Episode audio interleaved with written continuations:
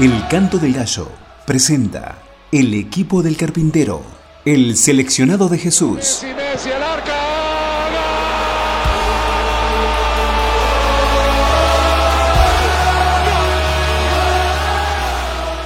La vida de cada uno de aquellos llamados a cambiar la historia. 11 jugadores que se entregaron por el Señor, más uno que fue barra brava.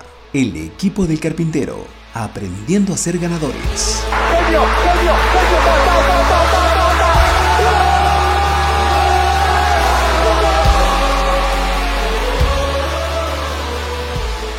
Buenos días, seguimos con el equipo de carpintero. Hoy estamos con Felipe, el matemático probado.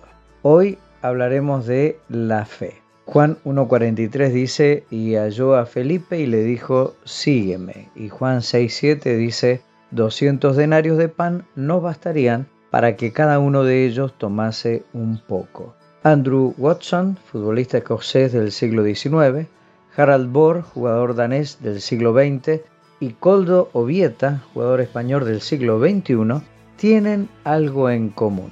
Los tres son reconocidos como futbolistas y también matemáticos. ¿Quién sería el matemático o los matemáticos del equipo de Jesús? No hay duda que en esa categoría está Felipe de Betsaida. El nombre Felipe es de origen griego y significa el que cuida los caballos. Y hay cuatro veces en que se lo menciona en una relación directa con Jesús y en ellas encontramos que Él es probado matemáticamente. ¿Cómo calculamos la fe del novato? Cuando Jesús se encontró por primera vez con Felipe le dijo, sígueme, y este joven calculador reaccionó sin dudar.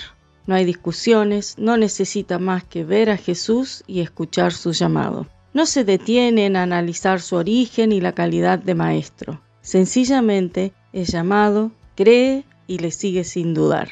Dios siempre recompensa la obediencia inmediata. Pero también encontramos otro momento en la vida de Felipe y es cuando se calcula ya no la fe del novato, sino la fe del siervo. La multitud estaba escuchando al Señor Jesucristo, pero además sus estómagos estaban vacíos. Los discípulos querían despacharlos, pero el Señor les dijo, denles ustedes de comer. Entonces mirando a Felipe, el calculador, le preguntó, ¿de dónde compraremos pan para que coman estos? Felipe contestó rápidamente diciendo que el dinero que tenían, esto es 200 denarios, no bastarían para que cada uno de ellos tomase un poco. ¿Cuál es el presupuesto de la fe? Me imagino a Felipe rascándose el mentón tratando de evaluar las posibles soluciones. Pero Jesús sabía lo que iba a hacer, solo probaba su fe. Él quería imprimir en su mente que cuando los recursos son insuficientes, hay un Dios que todo lo puede y que la medida de la prueba es la fe. ¿Estás ante una imposibilidad? Tal vez ahora mismo te estás preguntando, ¿cómo haré para cubrir tal o cual necesidad? ¿De dónde sacaremos la provisión? No miremos la bolsa, miremos al Señor. La frase para nuestros estados hoy, estás ante una imposibilidad, la medida de la prueba es la fe, no mires la bolsa, mira al Señor de tu vida. Y ahora sí escuchamos a Santiago Benavides cantando La pastilla de la fe. Hasta mañana. Hasta mañana, Dios les bendiga. Deberías inventarte la pastilla de la fe e incluirla en la canasta familiar. Realmente no imagino que otra cosa podría ser más urgente y necesaria de verdad. Por mi parte es bien seguro que sería un cliente fiel, mantendría hasta el tope del botiquín. Y me tomaría varias cuando llega fin de mes y me quedan dos mil pesos para vivir.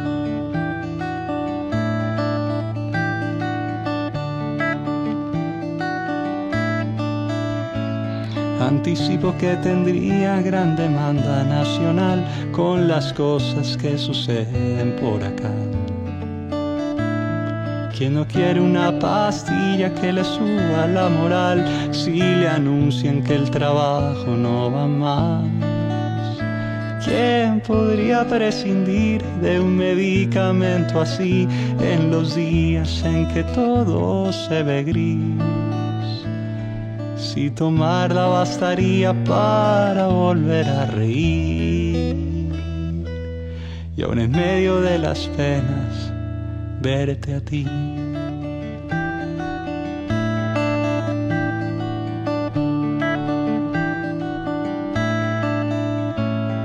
sería útil para tantas, tantas cosas a la vez, de lo serio hasta lo más superficial.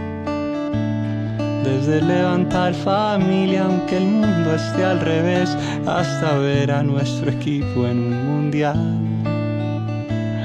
Para ir hacia adelante con pasión e integridad, así digan que ese estilo ya pasó y hasta para amar a ese que nos ha hecho exclamar. Te lo llevas o te lo envío yo.